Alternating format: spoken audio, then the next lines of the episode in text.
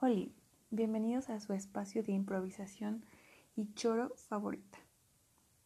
Oh, espero.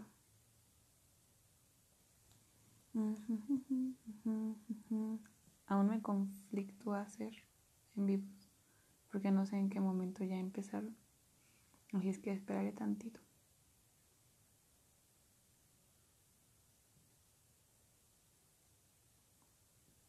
Mm, creo que lo haré ya, ahora. Bienvenidos a su espacio de improvisación y choro favorito. Y si no es su espacio de improvisación y choro favorito, una disculpa. En mi mente probablemente lo es. en fin, bienvenidos a los en vivos del podcast del Pingüiningi, Semoa. Eh, el día de hoy voy a contarles, hablarles, no lo sé, echar choro, buena plática sobre un tema muy interesante del cual jamás se me había ocurrido hacer un episodio o como una sesión de. Así es que quiero agradecer mucho a Romina por dejar la sugerencia del tema en las preguntas. Espero que algo de lo que diga te funcione. Pero bueno, el tema es los bloqueos artísticos. Chan, chan, chan. Ah, sí. Es algo, no sé, Dudo que alguien no sepa que es un bloqueo artístico, pero probablemente sí, no lo sé, así es que daremos un pequeño recuento. En pocas palabras, un bloqueo artístico es cuando el cerebro de la noche a la mañana se te fríe y ya no sabes ni qué, ni cómo avanzar, ni qué seguir, ni qué hacer, ni nada. En pocas palabras, se siente como un...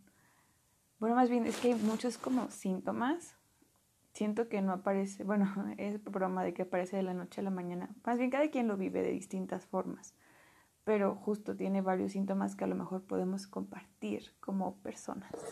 Em, por ejemplo, que uno de ellos podría ser que sientes que tu trabajo pues como que no vale, mucha gracia.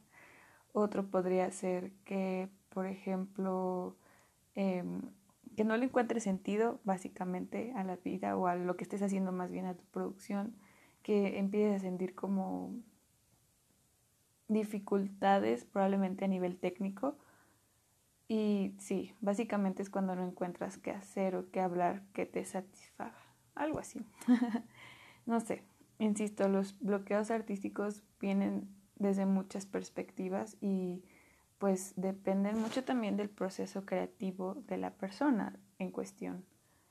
Mm, yo no sé, creo que ahorita que lo analizo un poco y que estaba viendo como del tema que iba a hablar, siento que nunca había eh, sido consciente de un bloqueo artístico hasta ahorita que estoy hablando de ello o que pensé en ello. Pero justamente creo que ese es un error o es algo que no debería pasar.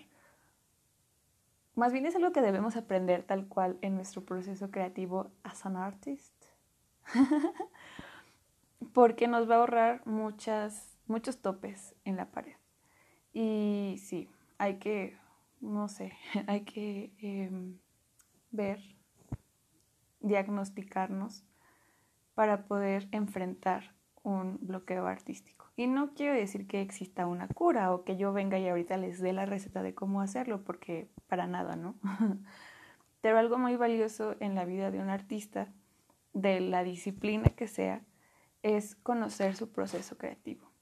Y justamente algo también muy importante es reconocernos como seres creadores y como seres que ocupamos la imaginación, que ocupamos como esta cuestión manual Em, y que somos seres que sienten probablemente más que el promedio. Y sé que eso va a escucharse muy mamón, pero es real. Creo que todos somos, tenemos la capacidad de ser personas empáticas, pero creo que la gente que se dedica al arte em, tiene eso más a flor de piel y a veces olvidamos ser empáticos con nosotros mismos.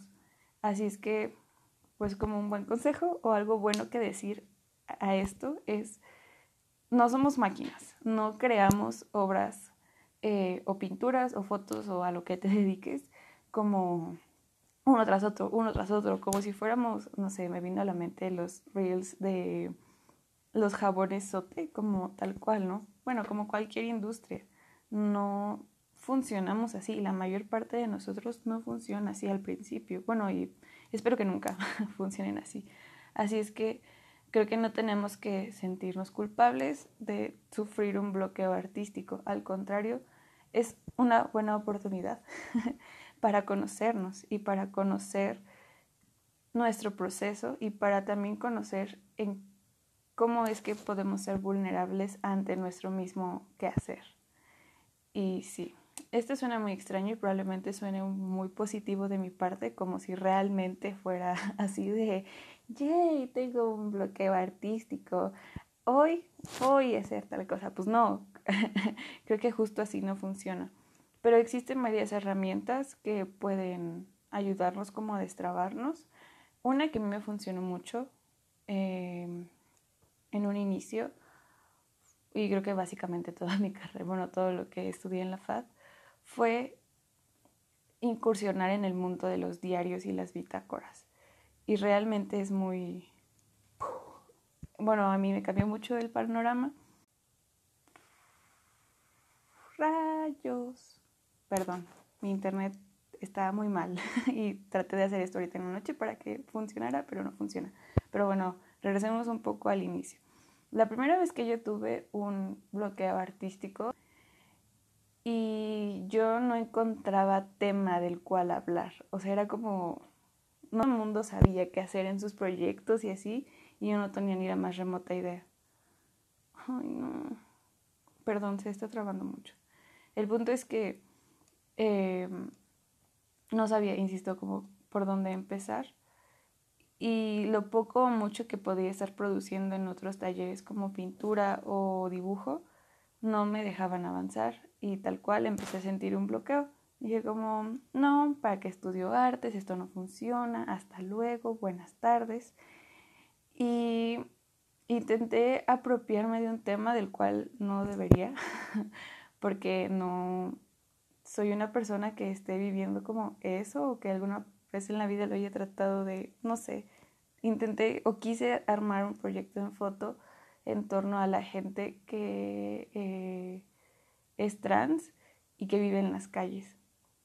No sé, probablemente a nivel documental habría estado padre, pero yo estaba como que, no sé cómo explicarlo, como que trataba de ver muchas cosas que para mí eran cuestión de vulnerabilidad en esas personas, cuando en realidad, o sea, es cierto, existe esa vulnerabilidad, pero yo quería inconscientemente hablar de mi vulnerabilidad y no lo logré.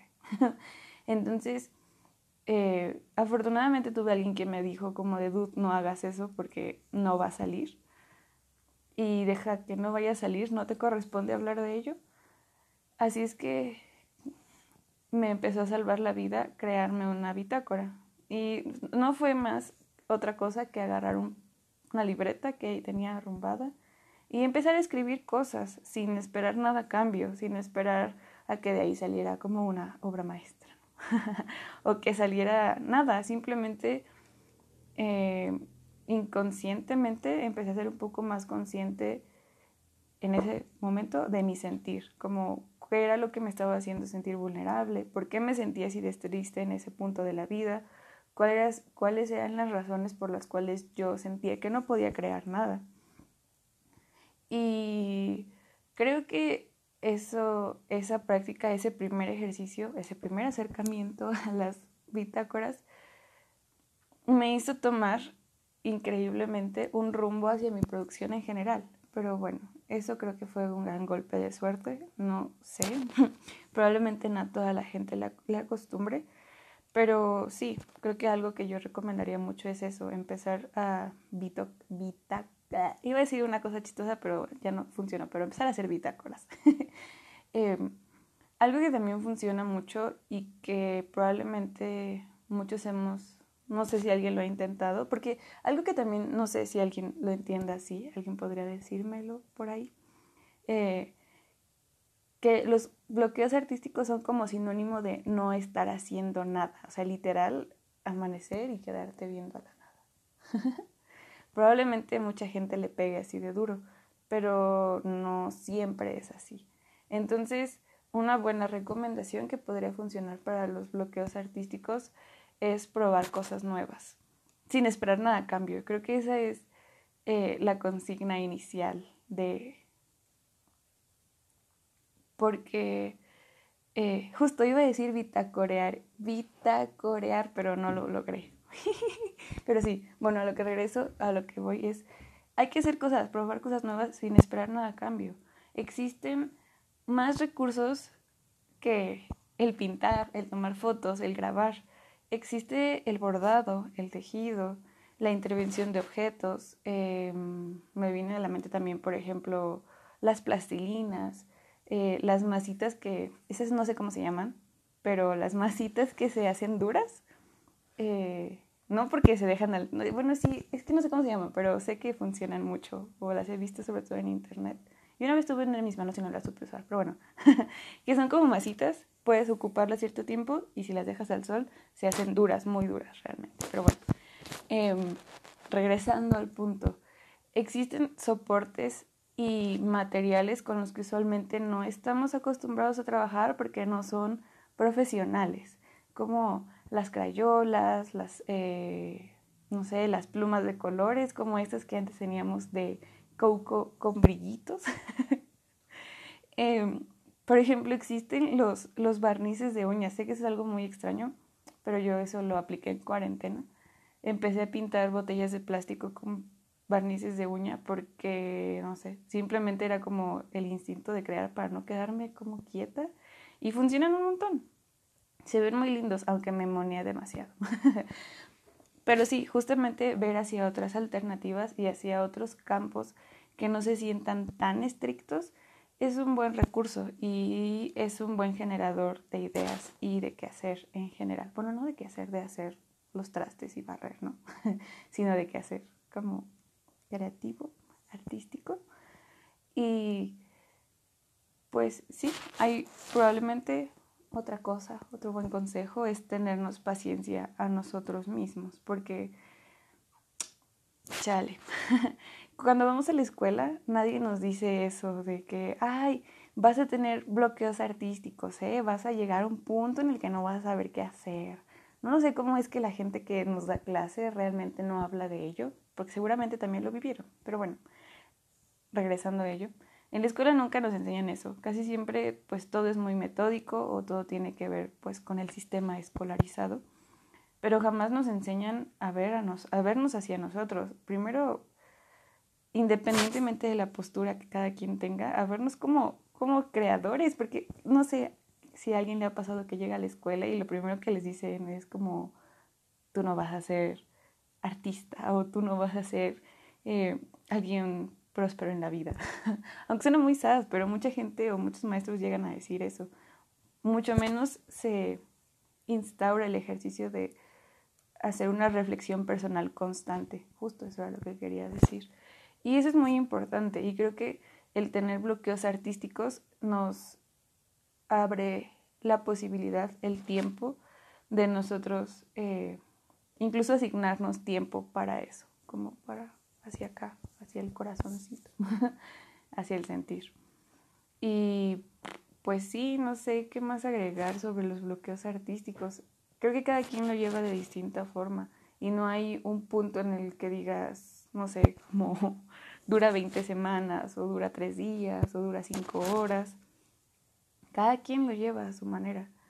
Pero algo muy importante que aprendí en estas vacaciones, no son vacaciones, en este tiempo de cuarentena, gracias a el poder de tutorías, es que hay que aprender a diferenciar también cuando estamos teniendo un bloqueo artístico a cuando empezamos a tener ciertas, espero no haberlo dicho, decirlo mal, ciertas patologías o ciertos signos, focos rojos, banderas ahí que comiencen a desenvolver un trastorno o un padecimiento mental. Por ejemplo, la ansiedad. Creo que ese es el más eh, cercano que tengo porque es algo que vivo en carne propia. Saludos a mi ansiedad, que ahorita me está dejando trabajar. Em, pero es importante justamente no, a, no decir, ay, tengo un trastorno, o digo un trastorno, tengo un bloqueo artístico, pero ya me hice esto y esto y esto y esto, como o sea, ese daño hacia a la persona, ¿no? O, por ejemplo, que creer normal que dentro de nuestros bloqueos artísticos existan pensamientos suicidas, por ejemplo.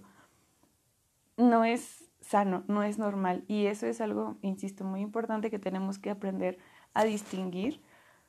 Uno, para poder en algún punto pedir ayuda.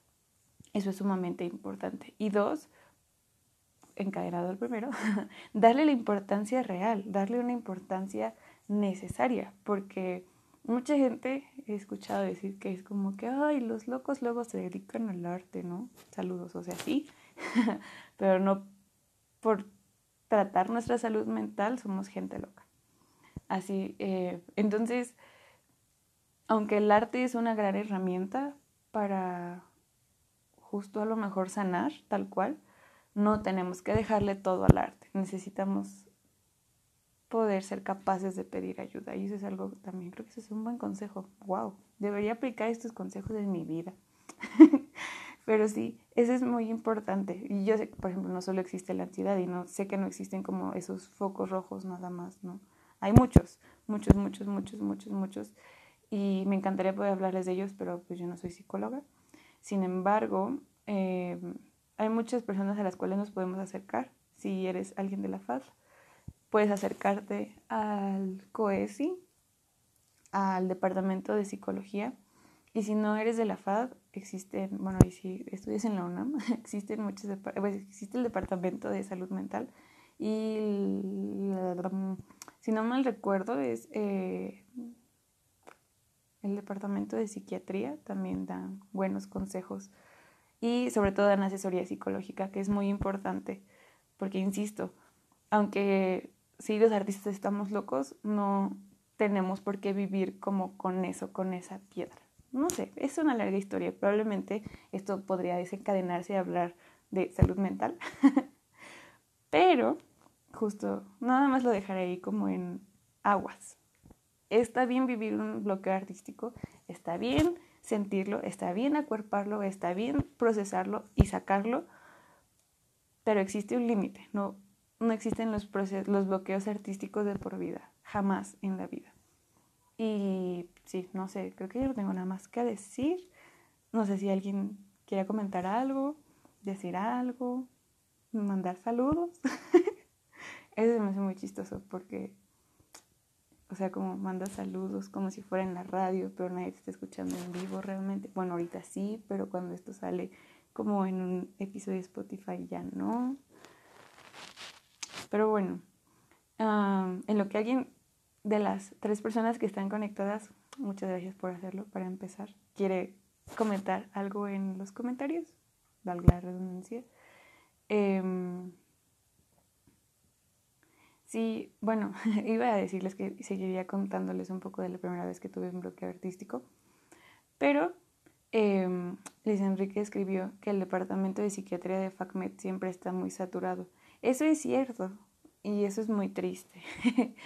pero bueno, ahorita que he estado detrás de tutorías y de este lado del sistema del cual se me hace un poco extraño, pero bueno, eh, no sé, bueno, y decir, es en su mejor esfuerzo, bueno, dice si es real, pero pues justamente, es que insisto, podríamos detonar una plática de salud mental aquí, porque pues es algo a lo que no se le da mucha importancia, ¿no? O sea, que nosotros somos la generación de ir a terapia, eh, la gente que está en los cargos superiores, como tal cual, por ejemplo, el rector o los directivos, no terminan como de comprender eso para, por ejemplo, dar más presupuesto, dar más lugares, abrir espacios. Pero bueno, eh, espero que si alguien alguna vez necesita de ese departamento de psiquiatría tenga la suerte de encontrar un lugar. Y si no, pues también hay varias asociaciones que pueden hacerte estudios socioeconómicos para poder atenderte. Pero bueno, no las tengo a la mente, tengo una mucho, muy presente, pero siempre se me olvida cómo se llama, así es que la podré dejar en los comentarios futuros si alguien ve esto después. Y Em, también le mando saludos a Luis Enrico, a Luis Enrico, ¿eh? a Luis Enrique hasta Iztapalapa. Saludos. Ese es muy gracioso. Y aquí hay otra persona que honestamente no sé quién es, pero se llama Don Maureo. Saluditos. Gracias por conectarte a mí en vivo. Y bueno, creo que para cerrar terminaré de contarles la vez que yo tuve un em, bloqueo artístico y en qué termino. Regresando a la historia un poco, em, yo, insisto, empecé a adoptar una bitácora. Y estuvo muy cool. Lástima que no sé dónde quedó. Pero bueno, eh, era una hoja, era una libreta con hojas blancas. No era una libreta que digas, oh, papel guarro super alfa, no. No, era una libreta de papelería tal cual. Tenía un, eh, oh, Mario, perdón. Hola, Mario. no ubico tu username, pero mucho gusto. Hola. Más bien, mucho gusto no. Qué gusto saludarte. Pero bueno, regresemos al tema porque si no esto se hace más tardado de lo que de por sí, porque ay, esta boca parlante. Pero bueno, eh, yo insisto, agarré esta eh, libretilla, empecé, primero empecé con escritos muy hardcore. Tengo que admitir que este siento que eran de una persona muy dolida y no minimizo lo que sentía en ese momento, pero realmente aún a la fecha los leo y me duele mucho el corazón a ver, más bien reconocerme como en esa niña, mujer adulta, bueno, no era tan adulta, pero me duele mucho reconocerme ahí. Pero así empezó como el destrabe artístico, el desbloqueo artístico. Y algo que también me funcionó mucho fue hablar con amigas. Y no les preguntaba exactamente cómo, dame la fórmula para que se acabe un bloqueo artístico. Pues no. Simplemente fue el empezar a compartir historias. En ese punto de tercer semestre de la FAD, yo estaba como muy en corazón roto. y más allá como del corazón roto por una pareja, fue como un corazón roto a nivel personal, como muy estratosférico, en el cual yo sentía que no tenía sentido mi vida, en pocas palabras. Y pues evidentemente sentía que no valía la pena estudiar artes. Así es que eh, pues no sé, bueno, así de grave era el asunto. Y empecé también a meterle recortes a, estas, a esta libreta. Sobre todo eran fotos que yo tomaba de mm, gente que me hacía daño. Y eso está muy hardcore también, ¿no? y lo más hardcore aún es que, por ejemplo, eran eh, como fotos de mi familia. Y incluso me acuerdo que tenía una lista como de las razones por las cuales eh, soy la hija que da muchos problemas y así escribí muchas cosas, ¿no? También metí flores a secar, metí eh, pedazos de canciones. Ay, no sé, en ese punto tenía como un crush o algo así con un güey. Y yo sabía que estaba mal tener un crush con él por muchas razones.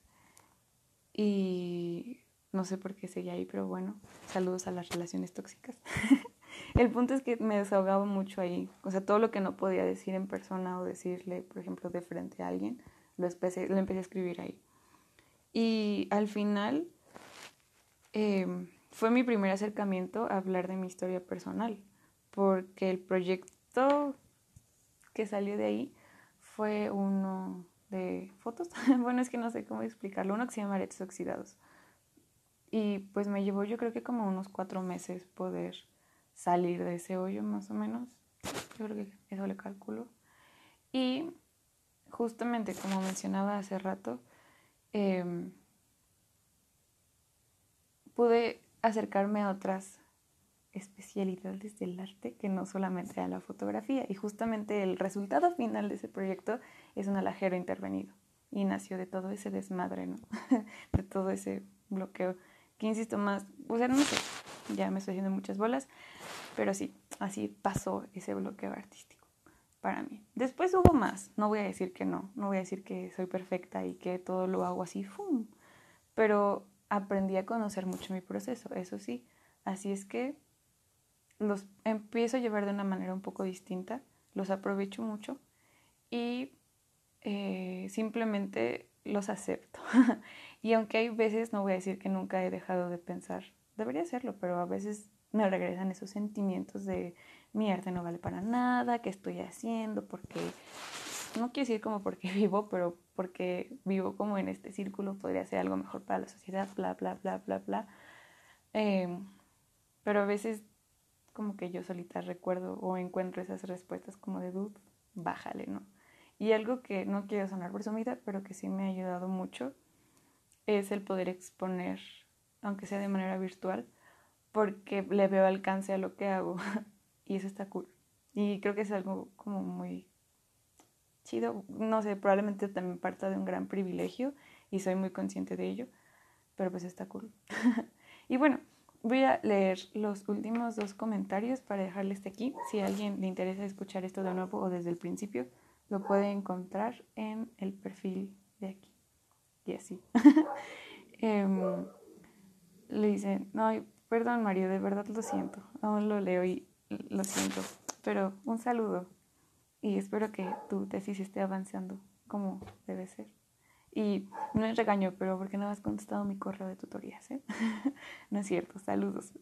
Recuerda, tal cual, todo es un proceso y no, es broma, no te presiono. Eh, Luis Enrique escribe, oh claro, los médicos hacen su mayor esfuerzo, pero hace un año hicieron un recorte al presupuesto y corrieron algunos médicos y eso ejemplifica muy bien cómo las autoridades minimizan la salud. Eso es muy cierto, muy cierto. De hecho, ese mismo, bueno, no sé si fue ese mismo caso, pero en la FAD pasaba algo así. Además, que uno de los psicólogos que estaba ahí era un completo idiota.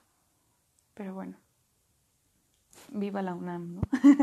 Recordé al meme de, si, fue, si no me preocupara por mis alumnos, haría esto, echa un Goya. o yo inserté en lugar de decir echa un Goya, eh, publica carteles sobre salud mental, ¿no? O sobre nos importan las mujeres, cuando en realidad encubren los asesinatos y todos los agresores. Pero bueno, salud. Ah, volví de una trabación. Eh, este Jorge pone, yo hice una lista de 10 personas que me hicieron mucho daño, pero también sin ellos no hubiera salido adelante. Es como tener un yin y yang. Eso es súper cierto. Ah, totalmente de acuerdo. Y insisto, sé que puede sonar un poco triste, pero es muy real. Y justo ahorita estoy trabajando en un proyecto sobre eso. Pero yo lo veo muy reflejado con mis padres. O sea, yo a mis papás los quiero mucho, pero creo que también siento que son de las personas que más daño me han hecho. A lo mejor sin intención, ¿no? No sé. Creo que es como un buen tema. Algún diario, un capítulo sobre ello. Pero sí, es un equilibrio y también creo que como lo dije en un episodio, es como agradecer un poco por las piedritas que nos llegan al camino, porque sin ellas no, no tendríamos como ese instinto de superarnos o como de salir adelante. Que a todos tenemos un proceso, hay gente que nos cuesta más trabajo que otros, pero eso es muy cierto. Muchas gracias por ese comentario, Jorge. Em, sí, te perdono. sí, te perdono, Mario, no te preocupes. Y yo diría una chinga tu padre, pero pues sí, no. pero bueno, creo que eso es todo. Al final de esta transmisión podrán encontrarlo, podrán encontrarla guardada y pues les agradece su presencia en este espacio virtual. Em, y simplemente como última mención diré que si tienen a su alrededor virtual o no, a una persona que se dedique, no quiero decir como a las, bueno, sí a las artes, o que sea una persona muy creativa, porque por ejemplo hay gente o hay morritos de 15 años que a lo mejor viven como con nosotros, que les gusta dibujar o que les gusta, no sé, cualquier actividad que incluya la imaginación, la creatividad y el uso de las manos. Eh, yo creo que desde ahí también puede que existan los bloqueos creativos. Eh, bueno, justo lo que voy es aliéntenos, aliéntenlos a seguir adelante. A lo mejor no, no como consejos de estoy triste, ya no estés triste porque, eh, pero siempre una palabra de apoyo levanta mucho el ánimo y levanta mucho tal cual el espíritu de querer seguir haciendo cosas. Es muy importante y de verdad es muy valioso. Y aunque no está conectada, aquí voy a hacer un shout out a mi amiga Maffer porque ella es la que usualmente, bueno, también Luis Enrique, también Ángel, pero ella últimamente ha estado como muy al pendiente de mí y me echa muchas, muchas porras y a veces, em, no sé, hasta me siento muy extraño porque digo, yo no merezco tanto amor, pero después digo, no, sí lo merezco y bla, bla, bla. Pero bueno, ya saben, es un proceso. No, madre, si alguna vez estás viendo esto, no, no me hagas una cara de enojada porque es un proceso, por favor, entiéndeme. y pues ya, creo que eso es todo. Adiós. Cuídense mucho pueden compartir esto. Y no sé, hagan lo que quieran, ¿sí? No sé. Ah, bueno, no, hagan lo que quieran, no. Bueno, no sé. Simplemente, ah, solo queda recalcar, por favor usen cubrebocas. Y si necesitan salir de sus casas, por favor usen cubrebocas, lleven gel antibacterial y recuerden la sana distancia. Y ya, fin. Gracias por todo.